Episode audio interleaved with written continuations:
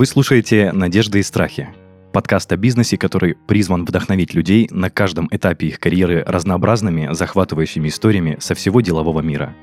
Меня зовут Денис Беседин, я бывший владелец франшизы маркетингового агентства, и каждый выпуск ко мне приходят предприниматели и рассказывают, что за история стоит за их бизнесом.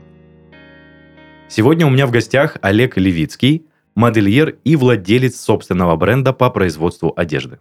Олег, здравствуй. Здравствуй. Из нашей беседы до записи я помню, что ты рассказывал, что по образованию ты преподаватель химии и, и биологии. биологии. Это совершенно очень, верно. Очень удивительно, что из э, сферы обучения, преподавания ты перешел в сферу э, модельера. Да. Расскажи, пожалуйста, как произошел этот э, переломный момент, когда ты понял, что ты хочешь заниматься чем-то другим? Ну, э, когда пришло время поступать в ВУЗ, я долго выбирал профессию, и, конечно, у меня был выбор поступать в Институт культуры на отделение дизайна одежды, но я все-таки подумал, что мы живем а, в крае сельскохозяйственном, аграрном, как говорят, жемчужина России, житница я решил все-таки переобуться и поступить в аграрный вуз э, на факультет химии. То есть на тот момент ты уже размышлял о том, что ты бы хотел работать в сфере а, производства одежды? На тот момент нет еще. Я это понял, когда на втором курсе э, вуза пошел э, подрабатывать в известную сеть магазинов на тот момент «Космо». Тогда зарабатывали там очень много. Туда привозили самые модные вещи, тогда их называли шмотки из загранки. Mm-hmm. Вот. И там, а, чтобы туда попасть работать, это было прям круто, потому что были самые большие зарплаты. На Даже просто момент. продавцом ты имеешь в виду? Да, консультантом. Ну, там очень быстро карьерный рост, магазины открывались магазин за магазином, и какое-то время ты работал консультантом, потом мерчендайзером, и потом э, я очень быстро выскочил в помощники ассистенты бренд-менеджера, это байер называется, человек, который заказывает вещи, а потом, собственно, стал байером и работал в офисе, были заграничные поездки. Как бы, ну, работа не из легких. Огромная ответственность. Э, человек, который заказывает вещи, это картинка в магазине, и там огромные суммы заказов, за которые ты отвечаешь. Там тысячами евро исчисляются. Угу. То есть, поэтому... Для студента это большая ответственность, я считаю. Огромная ответственность, ты да. уже на тот момент закончил обучение? Или Нет, еще... я уже, будучи ассистентом бренд-менеджера Байера, а, учился на четвертом курсе. Это последний курс получается? Или нет? Это высшее образование, пятый курс? Пятый курс. Э, я еще смог потом, уже работая байером, а, поступить в магистратуру, защитить магистрскую диссертацию по азоту, фосфору и калию. Ты продолжал двигаться в том направлении, которое... Я все-таки думал, что все же, все же, все же. И вот тогда по распределению э, я должен был пойти в НИИРИСа. Работать дальше, ты имеешь в виду? Да, младшим научным сотрудником лаборатории в НИИРИСа в Белозерный, но я подумал, что я не хочу. Не было сожалений, то, что ты как-то под конец обучения начал осознавать, что все-таки нет, не то. Потому что уже я понял, что все-таки у меня призвание работать в модной индустрии. Э, я там достаточно раскрылся в космо. У меня было много клиентов, э, мою работу ценили, у меня все выходило и на заказах, поэтому ни капельки сожаления. Единственное сожаление, как и у многих, что два прекрасных диплома, некая ученая степень, и они лежат так себе бесхозные. Бесхозно. Но очень часто стандартное применение диплома, когда Ну, я быстро сообразил и э, лет 6-7 назад получил специализацию в учебно-производственном комбинате портной третьего разряда. И через год полтора я, наверное, пошел и получил образование закройщик конструктор женской одежды, четвертый разряд. Ого. Да. Я так понимаю, то есть после окончания обучения ты не сразу начал заниматься производством именно своего бренда, а бренда своей одежды? Нет, я также продолжал работать байером, комплектовать магазины, летать в командировки и, собственно, почему и я подумал, что пойду я получу образование именно швейное, конструкторское, потому что э, тот или иной раз ты, когда приезжаешь на заказ, а, одна вещь в закупке стоит 300 евро, это в закупке, не в магазине еще, а другая 40 евро. И вроде бы две вещи похожи. И я решил, что для себя хочу понять, почему одна вещь столько в закупке, а другая столько. Это только может дать ответ, э, когда ты пройдешь, допустим, конструирование, моделирование одежды, потому что есть конструирование, это очень такая сложная инженерная, скажем, профессия, там много расчетов, построение лекал,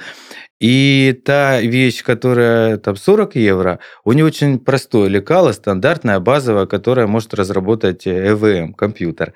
А за 300 евро закупки жакет, допустим, женский, он очень сложного кроя, супер технологичного, и поэтому у него такая дорогая закупка, скажем так. И я прошел обучение, и понял, что в принципе мне понравилось.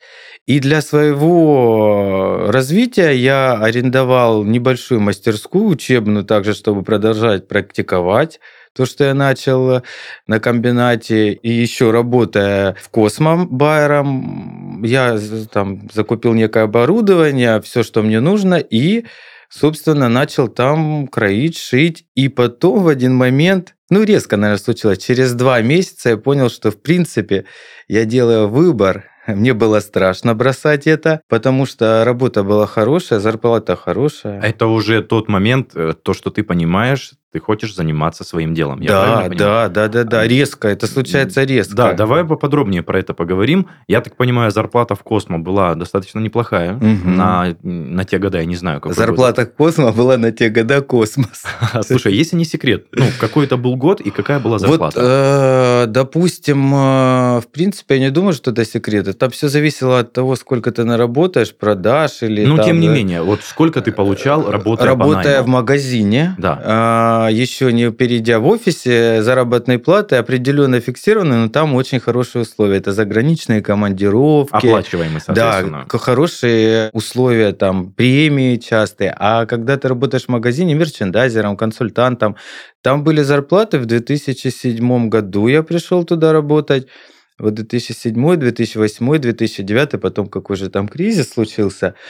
Можно было и 100 заработать, и 120. Даже в те года. Да. Это прям... И 60. Ну, стабильно 60-70. Да это самые большие зарплаты были в городе э, для консультантов. Там продавцами я никогда не называю, это консультанты, если в сфере моды, то есть стилисты, консультанты. И постоянно плюс еще был большой, что вещи все заграничные по хорошей скидке, всегда на форму брали. То есть нас называли в то время космачами, мы вот э, Диггер были, там Квадро частично я застал, и всегда нас говорили, о, космачи пришли, потому что мы в самых модных джинсах, дизель, косухи кожаные, это тогда такая редкость была, ну, собственно, поэтому Поэтому это было такое золотое время, беззаботное. Ну и вот, раз э, ты озвучил, скажем так, зарплату консультанта, которая уже отличалась на уровень от, э, не знаю, от обычного инженера, наверное, инженер тогда меньше получал, да. мне кажется.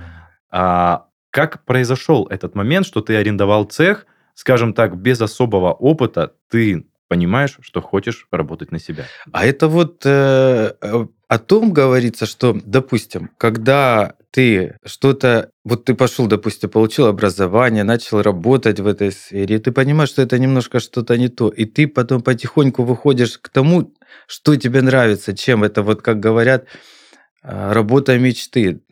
А даже это не работа, я называю, а как хобби. И когда тебя затягивает, и тут вот просто нужно поймать момент, это самое важное, это почувствуют э, все, кто начинает, это вот чувствуется, что я хочу. И ты когда, хотя очень страшно, стабильность э, оставить, выйти из зоны комфорта, когда все удобно, и просто пойти арендовать э, там мини-цех, купить там три швейные машины, и пойдет или не пойдет вопросы. То есть, но на двух стульях никогда нельзя усидеть, и нужно вовремя а, вот момент, ну, это каждый почувствует, уходить. И верить в то, что ты начинаешь, тяжело это не то слово, как бы, да, и вообще, и, и, и были какие-то некие разочарования. Мы к этому вернемся. Да. Мы к этому вернемся. Давай начнем, скажем так, с материальных вопросов. А, аренда цеха, закупка какого-то оборудования – это какие-никакие затраты. Да. А Ты привлекал какие-то инвестиции для покупки, или это все было из личных А, накоплений? совсем небольшие. Ты, когда загораешься какой-то мечтой, делом своим, которое ты хочешь сделать, ты начинаешь прям очень экономить. И, наверное, как говорят, Вселенная тебе помогает, и ты начинаешь прям копить. И прям копить, копить на мечту. И ты раз смотришь, вот как бы скопил. По- Поэтому человек, когда захочет, он может с любой заработной платы скопить. Мне приходилось подрабатывать, помимо, чтобы накопить, чтобы открыть, да, этот мини-цех, мне приходилось и стилистом шопинг сопровождения, или лекции уже тогда читать за ну, оплату, да, там, и много еще какой-то побочной другой работы делать там и так далее, да. Даже были мысли пойти работать репетитором по биологии и так далее. Ну, в общем, да, да. Вообще все, какие есть возможные выходы заработка, вот все. Ну и потом тогда, конечно, проще было небольшой совсем кредит потребительский взял. Ну и в тот момент, когда я все это организовал мастерскую, меня многие уже знали, и клиенты, и инпошив это всегда круто, и они захотели прям отшивать. И уже, то есть у меня с какого-то такого, я планировал учебно-экспериментальный сделать цех, лабораторию, а это уже сразу превратилось в производство, потому что у меня сразу появились заказы, стали приходить э, знакомые, клиенты, там, где я работал, заказывать вещи, и вот прям в Всё ре- в ре- пошло как сразу, реалити-шоу, да. И тут ты понимаешь, что все сразу нужно сориентироваться и на одном, на одной цели, и вот, вот так Сразу получилось. включился в процесс, скажем Да, так. сразу. И написал заявление, и прям попросил э, отпустить меня без отработки. Отработав в компании 12, почти 13 лет. Я Обалдеть. говорю, не мучайте меня, можно я сейчас дам все отчеты, все, и отпустите как можно раньше. Тяжело было. Как отреагировал руководитель твой на тот момент? Он сказал, что ок, незаменимых нет. М, слушай, ну, в принципе, адекватное решение э, И, руководителя. кстати, это очень круто, если бы все так отпускали, то есть не вот так, вот чего, кто сейчас будет работать, все-таки столько лет работать. И я, конечно, потом передавал некий опыт, и всегда там мне какое-то время звонили, спрашивали, я человек, который э, ну, порядочно, скажем Мгм. так. Ну, вот всех бы так отпускали, нет незаменимых. И это правда так. Э, Как в служебном романе, э, как говорили, и зайца можно научить курить, поэтому можно спокойно. Поэтому Отлично, отлично. Так, возвращаемся к открытию цеха. А, Я так понимаю, открывал ты еще работая в Космо, да. а просто, как ты сказал, экспериментальная проба- Лабораторию, да, да. лаборатория. Мгм. А ты уже тогда планировал, что сразу выйдешь на производство? Ты понимал, что у тебя есть потенциальные клиенты? Или это все было, скажем так, в тумане? Это было, скажем так, на первых порах это было, чтобы подкрепить мое обучение в учебно-производственном комбинате государственном, который работает с 1947 года в Краснодаре. Он до сих пор работает. И ко мне, когда обращаются, куда можно, где пойти научиться, там, шить или конструировать, там, ну, серьезно получить да, специализацию, я отправляю на комбинат. Вот. Но у нас сейчас все очень ленятся, лишь бы как бы ну, не работать. Поэтому никто особо не, не хочет руками Мгм. работать. Все хотят быть генераторами идей. А Все хотят э, быть... э, Лежать под пальмой и получать деньги. Да, фрилансеры, то Мгм. есть за компом. А я всегда за, за ремесло. Нужно, наверное, своими руками. Ну, в нашем фэшн-индустрии. Потому что стилист, стилист, э, там, шопинг сопровождение, само собой, мерчендайзер и так далее. Но в нашем деле, если ты берешься работать в этой сфере, то ты должен, ты обязан знать азы портного и закройного конструкторского дела. Поэтому... Ну, слушай, наверное, все-таки глубокие знания в какой-то индустрии можно отнести э, ко многим сферам работы. Ну виду, да. Что без какого-то фундамента, наверное, дальше не двинешься. да. Почему я задал вопрос по поводу эм, знания твоего, будут ли у тебя клиенты или нет? Когда ты арендовал этот цех, когда ты закупал оборудование, были ли у тебя какие-то ожидания от этой покупки и от этой аренды? А, чего-то ты боялся, может быть, на что-то надеялся, и в целом оправдались ли ожидания после открытия? Боялся, конечно, но настроил себя сразу на то, что я очень быстро стартану и начну сразу, сразу, сразу производство. Я на это надеялся, потому что первоначально на организацию мини-цеха лаборатории у меня были да, средства, а потом, собственно, мне прям нужно было. И я себя настроил, и буквально на вторую неделю уже у меня были индивидуальные заказы заказы. Ты как-то рекламировался или это все знакомые знакомых? Знакомые знакомых, как говорят, сарафанное радио. Тогда еще как бы у нас и сейчас есть только ателье по пошиву, но там по ГОСТам, по советским, то есть там нет прям такого вот... А мода была всегда, и надо не бояться ее показывать. Это что у нас юг, специфика там края, да, там определенная. У нас тоже есть мода, крутые бренды и вообще крутые дизайнеры, которых э, как бы везде приветствуют, поэтому, собственно... Ну, то есть, наверное, твои ожидания даже были более чем оправданы э, после того, как ты ушел с рабочего места. Да, да. Но у меня было предчувствие, что нужно решиться, и все получится. Надо верить в это, прикладывать усилия прикладывать, да. И я еще чем в данный момент горжусь, что а, не было у меня за спиной инвесторов, Сейчас в наше время очень часто, я не знаю, наверное, процентов 70 именно в нашей индустрии модной, а есть такие люди, как инвесторы, которые тебе организуют цех, а, там конструкторское бюро, там дизайнеров, портных нанимают, а ты просто генерируешь идеи, и как бы вот... А вот я рад, что мне удалось с покупки первой бытовой машины так вот собственно, и... Э, выстрелить, скажем да, так, да, самостоятельно. Да, да. На момент открытия ты был, получается, один, у тебя не было какой-либо команды, сотрудников еще? Нет, практически не было. Была подружка, которая тоже обучалась э, пошиву, и она как бы, я говорю, ну, как бы места много. На ЗИПе огромные помещения, поэтому, собственно.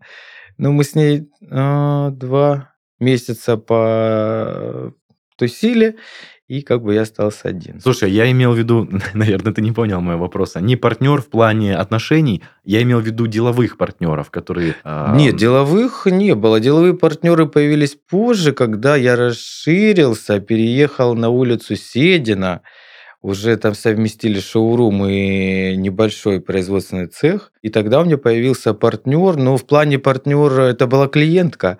А вот, и она так лихо, хорошо так влилась и стала приводить клиентов, и я ей говорю, давай, заходи. Так у тебя вместе веселее. Когда ты переехал на улицу Седина, ты сказал, у тебя еще и был магазин-шоурум при да, да, да, да, да, да. Расскажи поподробнее, что это было за открытие. Это было старинное здание, такое двухэтажное. На первом этаже был э, небольшой цех, а на втором этаже был, собственно, шоурум. Такой сделан э, весь э, в модных таких, как э, это в Париже практикуется, вот эти вот шоурумы все со старинной лепниной, вот как у высоких брендов, то есть прям вот сразу так, с антикварной мебелью. Ты подожди, подожди, ты очень просто это преподносишь. Я так понимаю, процесс открытия обстановки помещения, это по все было, наверное, не совсем так легко. Как... О, это не совсем так легко было, потому что еще понадобились денежные средства. Вот, и, ну, как они находились, то есть э, приходилось очень-очень-очень-очень много работать. Угу и днем, и ночью, и днем, и ночью, потому что первоначально, когда начинаешь, те средства, которые появляются, они опять вливаются в струю, то есть в оборот, и опять в оборот, и опять в оборот, и опять в оборот. И иногда, до сих пор, иногда тоже заработанная часть финансовых средств бывает больше, опять утекает в оборот, в зависимости от количества выпускаемых а, единиц и так далее. Но, слушай, а сам процесс, скажем так, поиска помещения, открытия, непосредственно завоз оборудования. Я все сам. Я даже тут сейчас вспоминаю, мне немного страшно, как я мог. А, а сейчас это все у меня просто, допустим, ну, вот сам. Вот у страха глаза велики, и когда мы говорим, что что-то нам тяжело, не получится, вот просто ты идешь на пролом, ты понимаешь, что у тебя нет выбора. Ты, нужно идти к своей цели, ты уже э, рассказал гоп, надо перепрыгнуть. И ты вот прям как комбайн э, молотит пшеницу, так и ты идешь, идешь. Я уже даже, это вот как в тумане, то есть заказ мебели, ремонт, э, дизайн шоурума. И на тот момент, конечно, шоурум был потрясающий, люди приходили просто пофоткаться. То есть это в виде старинной квартиры, питерская какой-то было, и где из на потолке там спускались тросы, и на них висела одежда. То есть уровень красиво было. Такого на тот момент один или два магазина были у нас, вот такой. И причем это шоурум с производством сразу. Ну да, вот это что самое интересное, что второй этаж. То есть сразу мы могли ту или иную модель подправить, а, по, да. подправить или отшить, здесь же сконструировать и отшить. Или клиентка говорит, я хочу это же платье, но в другом цвете, и чтобы было 5 бан ну, там, я не знаю, лент там, каких-то там, или рукава пышно сделать. И тут, тут на месте сразу бывало, ждали, и скорость важна. Люди очень любят и всегда любили комфорт. И чем больше у тебя индивидуальный подход, тем больше заказов, больше работы, больше прибыли.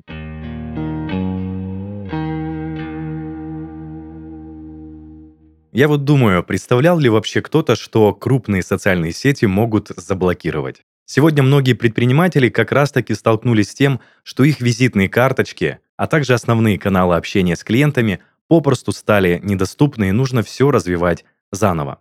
В таких реалиях собственный сайт – это некий островок безопасности и стабильности, который убережет вас от подобных рисков. Вместе с нашим спонсором компанией rec.ru продолжаем говорить о сайте для бизнеса. Сегодня расскажу, какую пользу принесет хорошо подобранный домен. Неважно, ведешь ты бизнес онлайн или нет, сайт с сильным доменом повысит охват и поможет людям найти в интернете именно твой продукт. Хорошо подобранный домен расскажет, чем именно ты занимаешься еще до знакомства с твоими услугами. Например, адрес divan.online. Подсказывает нам, что, скорее всего, на этом сайте можно купить диван онлайн. А адрес Иванова Арт говорит, что, скорее всего, здесь стоит искать авторские произведения искусства. А вот нестандартный домен — это возможность запомниться и выделиться на фоне конкурентов. К примеру, домен goodmorning.cafe. Такой домен привлечет внимание и запомнится вашим клиентам, даже если они не будут видеть его в топ-10 Яндекса, ну или Гугла, например. Ну и напоследок, яркий и запоминающийся домен легко приведет клиентов на твой сайт с любого рекламного носителя, будь то листовки, баннеры или другая наружная реклама. А чем проще путь до покупки, тем выше прибыль. Зарегистрировать красивый домен можно у нашего спонсора, компании rec.ru. Ссылка будет в описании подкаста, а в следующем выпуске еще больше советов для бизнес-сайта.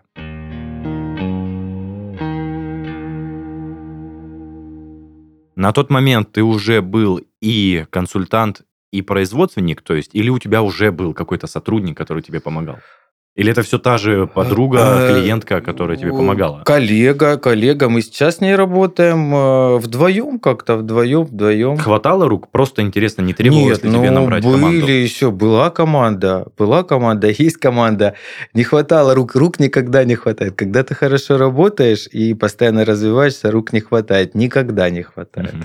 сколько бы их ни было. На сегодняшний день этот э, цех с шоурумом существует или переехал оттуда? А, переехали мы, э, и еще более крутое здание 19 века купца. А, мы, наш шоурум прям находится, где была спальня раньше купца этого с, рез, с резным красивым а, балконом огромным таким. То есть там у нас э, все-таки эту линию поддерживаю. Клиент приходит прежде всего. Сначала мы общаемся, разговариваем, пьем кофе, а, обсуждаем что-то, тренды и тенденции, только потом мы приступаем к просмотру вещей, И планируем, что шить будем или что-то готовое, что-то подвать. То в таком. Ну, это получается совсем другая романтика, скажем так, нежели чем в масс-маркетах, э, в каких-то. Да, вот там... да.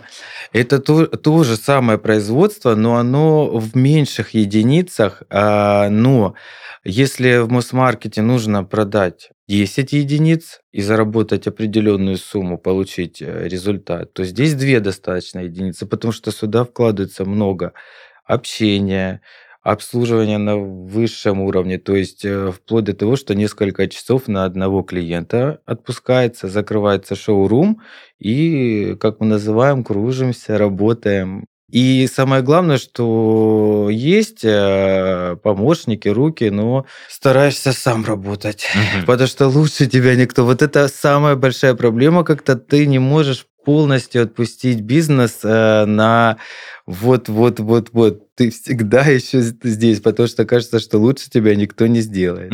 Слушай, ну это, наверное, где-то в голове вот этот перфекци... да, перфекционизм, да, да, какое-то да. недоверие к да. помощникам.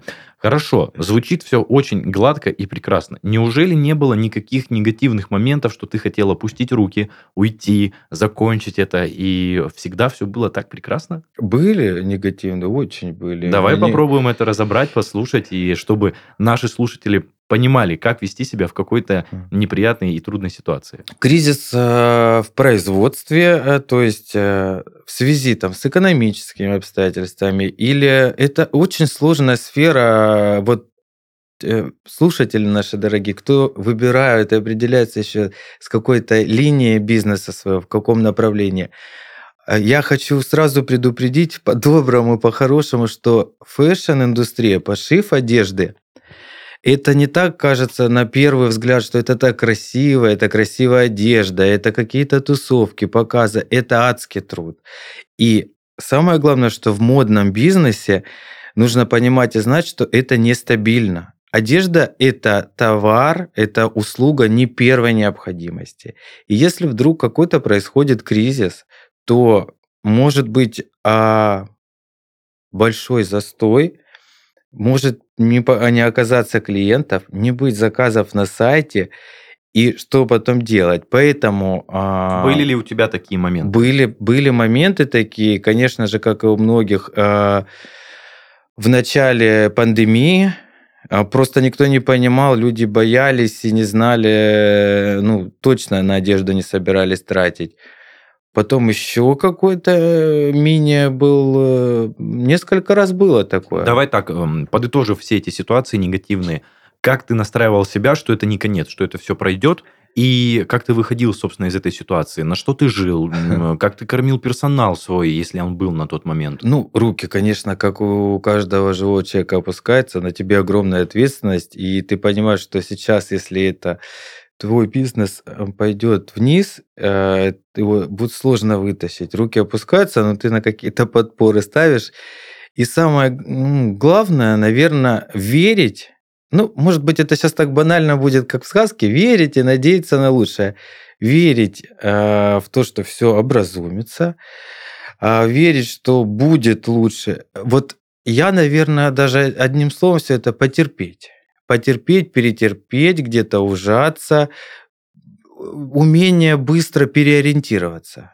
Было время, что и некоторый период шили дорогое постельное белье с кружевом. Это тоже очень... Я так понимаю, это не твое направление совершенно, правильно? Совершенно. Детская одежда и белье, оно очень дорогое постельное, там какие-то luxury варианты, там полотенца полотенца, я не знаю, какие-то салфетки.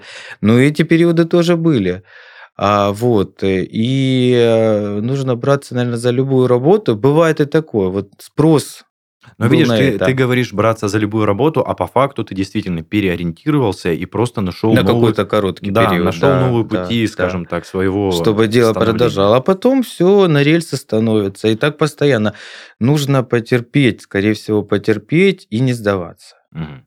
Ну, слушай, по поводу нестабильности одежды как товара, я действительно только сейчас начал об этом задумываться, то, что да. это не вещь первой да. необходимости, как продукты, и действительно спрос может э, падать. Да. Хорошо. Э, давай поговорим о том, как сейчас ты э, занимаешься производством, как у тебя налажено, налажен весь процесс, как ты сбываешь свой товар. А самое главное, тот вопрос, который я забыл задать в начале – Сразу ты ли вышел на премиум качество одежды, на работу с клиентами, которые готовы платить? Или все-таки, э, скажем так, был сначала эконом-вариант, и потом потихонечку-потихонечку? Ну, э, скажем так, э, изначально цель была, это, конечно, премиум-вариант. Люди любят единичный экземпляр. Вот когда там тебе, Денис, скажут, у тебя будет костюм, он будет в единственном экземпляре, допустим, в городе Краснодаре. Это, это уже заманчиво. Да, да. Так. И он будет именным, там будут вышиты инициалы, то есть к нему сорочка будет из такой ткани, ну вот на один костюм заказано в Италии. Это, конечно, круто звучит, так же и с платьями. А барышни вообще на такие варианты. Поэтому все, у меня изначально было только на премиум. Ну и есть же еще и студенты, которые тоже хотят выглядеть модно. А, есть и, скажем, люди с окладом, они тоже хотят выглядеть модно, поэтому грамотно построенный. Вот высоких брендов, ведь мировых, у них есть первая линия, вторая линия, третья линия, детская линия и даже линия для дома у брендов одежды. Поэтому всегда, но все равно ориентир и ориентир на много руч, ручной работы, производстве много ручной работы. А когда много ручной работы и платье масс-маркета, даже если два одинаковых кроя, то сразу видно качество и руки. А ручной труд всегда ценился. Это бесспорно, это бесспорно, потому что индивидуальный продукт, наверное, все-таки индивидуальный да. подход завоевывает внимание. А вернемся к вопросу про твое э, нынешнее, скажем так, существование в бизнесе.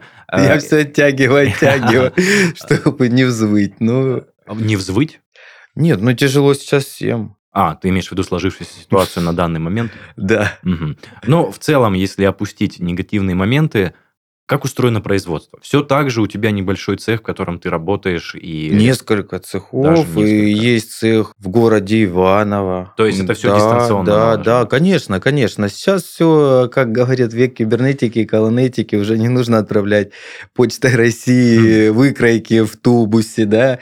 Сейчас просто выкройку строит компьютер. Ну, если какой-то э, в Иваново это массовое производство, допустим, трикотажных футболок, трикотажные брюки, вот. Э, да, в принципе, э, сейчас я хочу сказать, что российским дизайнерам большущий коридор с зеленым светом. Серьезно? Да. Сейчас у нас такой большой потенциал. Сейчас очень много стали говорить и будут говорить э, в нашей стране о наших дизайнерах. Сейчас, по идее, легкая промышленность будет расцветать, ну, в связи с некоторыми обстоятельствами. И у нас очень много талантливых дизайнеров, э, брендов э, очень много, поэтому, которые не уступают ни капельки э, коллегам из-за из-за границы. Да, угу. да поэтому... Хорошо, хорошо. В принципе, вопрос раскрыт по поводу производства сейчас. Никогда не было желания сменить деятельность кардинально, развернуться на 90 или на 180 градусов? Было. Так было, а, значит, э, я еще и преподаю историю моды. А, здесь в местной школе история моды, история модных домов, то есть я лектор. И почему-то в один момент меня так это захлестнуло, помимо а, пошива одежды, да, в лаборатории, в цеху. Ты имеешь в виду именно ораторское да, искусство? Да, да, да. Я поступил в аспирантуру три года, четыре года назад или три года назад поступил в аспирантуру в Политехнический университет на кафедру отечественной истории. Даже так? Да. Сдал там кандидатский минимум экзамены, написал первый раздел диссертации по системе советского образования и убежал. А, почему? А пропало желание. Спустя 4 года? Нет, я там а, почти 2 года в аспирантуре проучился, угу. сдал кандидатский минимум, написал первый раздел диссертации и понял, все-таки педагогом я не хочу работать. Ну, У меня было, попытался вернуться, я хотел совмещать, то есть и преподавать на 0,25 ставки, и также продолжать деятельность. Но Здесь тоже были, как бы, хочу тоже слушателям нашим сказать, нужно, если ты решаешь э, одно дело, бизнес открывать, нужно быть всегда на, только сосредотачиваться на этом деле и не распыляться, иначе будут везде провалы. Вот, допустим, если бы я продолжал учиться на кафедре истории, то я не смог бы дальше вести этот бизнес, потому что наука, она не терпит работы. Наука это наукой нужно заниматься, это и есть работа. Ну, то есть либо ты работаешь, тем более в гуманитарии. Угу. Поэтому мне очень стало тяжело, но это была моя мечта попробовать поступить в аспирантуру. Э, преподаватели кафедры удивлялись, почему я с химфака поступаю на кафедру истории. Еще при этом, наверное, кто-то знал, кем ты работаешь, чем ты зарабатываешь. На тот момент э, даже я пришел, меня сотрудница кафедры, и даже не одна узнала, говорит, ой, вы на телевидении были, я вас видела несколько раз. А как, почему? Все были вопросы. А я поступал один. Хм. Ну, а кафедра отечественной истории, как бы там очередь не стояла, да. И как бы я был один аспирант, если на мировую экономику было там 15 аспирантов, то я был один в потоке, кафедра отечественной истории, и два человека были на кафедре философии. Обалдеть, обалдеть. Да. Хорошо. Так, ну давай, наверное, проговорим про планы на твои будущие. Что у тебя может быть, на будущее запланировано? Планы развития, немножко переорганизация сейчас идет э, с коллегами у нас. И немножко мы пересматриваем по направлению в плане ценовой политики. Сейчас в это время мы, наоборот, не то что не повышаем цены, а мы еще и 10-15% скидки делаем. И мы хотим все же а, немножечко вот от, э, оставить, конечно, этот премиум сегмент совсем немного и уйти чуть-чуть в мосс-маркет, потому что, опять же, в связи с э, происходящим а, у нас закрылось много сетевых магазинов крупных, где это, это и поэтому, собственно, от нас, э, от людей, которые работают здесь, в этой сфере, потребуется одежда по недорогой цене и много. Поэтому мы уже сейчас, да и мы до этого немножко понимали, что как бы к этому ведет. Ведь мода это живой организм, она всегда реагирует на политические, экономические и любые другие какие-то происходящие вещи. И как только что-то назревает, мода сразу ориентируется, ну, это как, допустим, в военное время мода сразу становилась цвета милитари, темная, ярких никаких цветов, потому что в военное время никто не хочет выделяться, то есть это все мрачное, темное, защитная, поэтому и мода всегда подстраивается. Когда-то были 18-19 э, век пышными, яркими, рококо, барокко, когда-то совсем там. Ну, скажем так, э, мода чувствует настроение Обязательно. Э, мода, я еще хочу сказать, что фэшн-индустрия, фэшн-бизнес, его недооценивают и все-таки считают, что это какая-то игрушка, какие-то показы, коктейли. И это очень сложное, сложное направление. Здесь не просто красивая картинка. Красивая картинка, красивое платье или одежда – это конечный продукт. А до этого продукта очень много часы это работы. часы работы и конструкторского бюро, и дизайнерского бюро, и текстиль, и заказы тканей, и согласования, и тренды почувствовать. А, а, ведь каждый регион, когда я работал байером, отличается. Наш регион Кубани у нас совсем другие, то есть наш заказ отличался. У нас яркая, легкие ткани, ну, у нас юг, то есть там яркие цвета. Питер серо-черная, Москва совсем там чуть-чуть яркого, то есть, ну, там какие-то другие города, там тоже у них, там, Пермь, Казань, там совсем по-другому, там более этника и так далее, то есть там все в узорах, поэтому мода это очень, еще раз подумайте, все при выборе бизнес-направления, а, все же какое это большой труд. Но сейчас, если кто-то из слушателей дорогих собирается и планирует открытие магазина одежды, а запуск, собственно, цеха большого или небольшого, сейчас самое время. Точно послушайте, у меня есть опыт, и сейчас самое время начинать. Слушай, интересный, интересный совет, наверное, для тех, кто действительно хочет этим начаться. Возможно, твои слова станут пророческими и мотивационными. Олег, мы, мы затронули тему, что ты рассматривал э, моду других регионов, а работал ли ты с заказчиками из других стран и как ты искал этих клиентов? Как ты искал этих О, клиентов? Здорово. Это интересная тема и всегда я хочу сказать, что я, в принципе, вот следую, как когда-то сказал ну, на Мордюкова, такому изречению, где родился, там и сгодился. Я здесь родился, я здесь вырос, я получил здесь, в Краснодаре, на Кубани образование, и считаю, что мой край мне дал очень много, и образование, и так далее, и воспитал меня край. Поэтому я не собираюсь отсюда бежать и убегать. Я здесь развиваю эту сферу легкой промышленности, одежды. Я украшаю здесь. И как многие у нас привыкли э, в Москву, в Питер, там, там, да там свои есть э, э, творцы. Поэтому здесь и работы много. Тот, кто любит работать, старается, думает, ведет грамотно бизнес, всегда есть работа в любое время. Поэтому, собственно, вот здесь и пригодился. Да, mm. где родился, там и сгодился. Отлично. Ну и слушай, наверное, такой более завершающий вопрос. Доволен ли ты тем, чем сейчас занимаешься? Безумно доволен. Я много устаю, очень сильно устаю. Иногда по два часа приходится или час спать.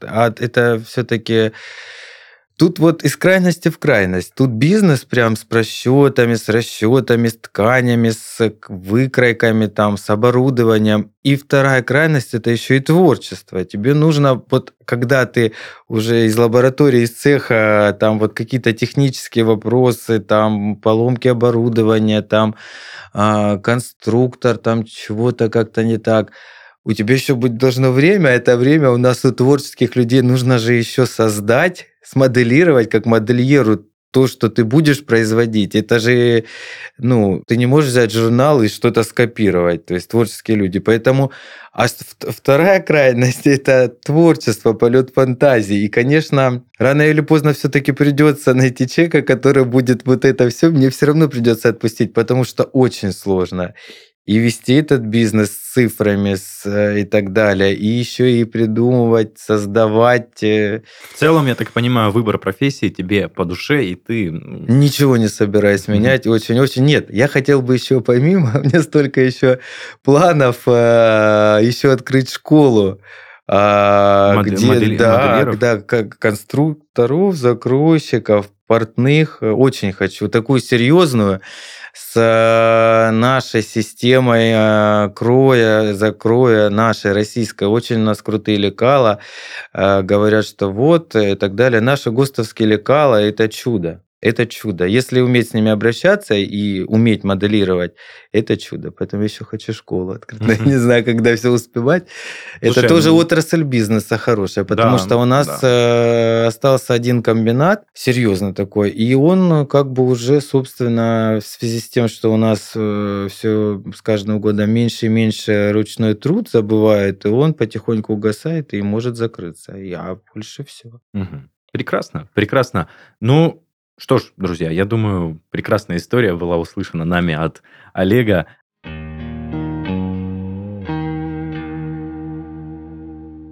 Спонсор сезона rec.ru. Российский хостинг-провайдер и регистратор доменных имен. Компания предлагает инструменты для создания и развития сайтов любого уровня сложности. Более двух миллионов клиентов уже выбрали rec.ru для своего бизнеса. Присоединяйся. rec.ru. Домены хостинг, серверы.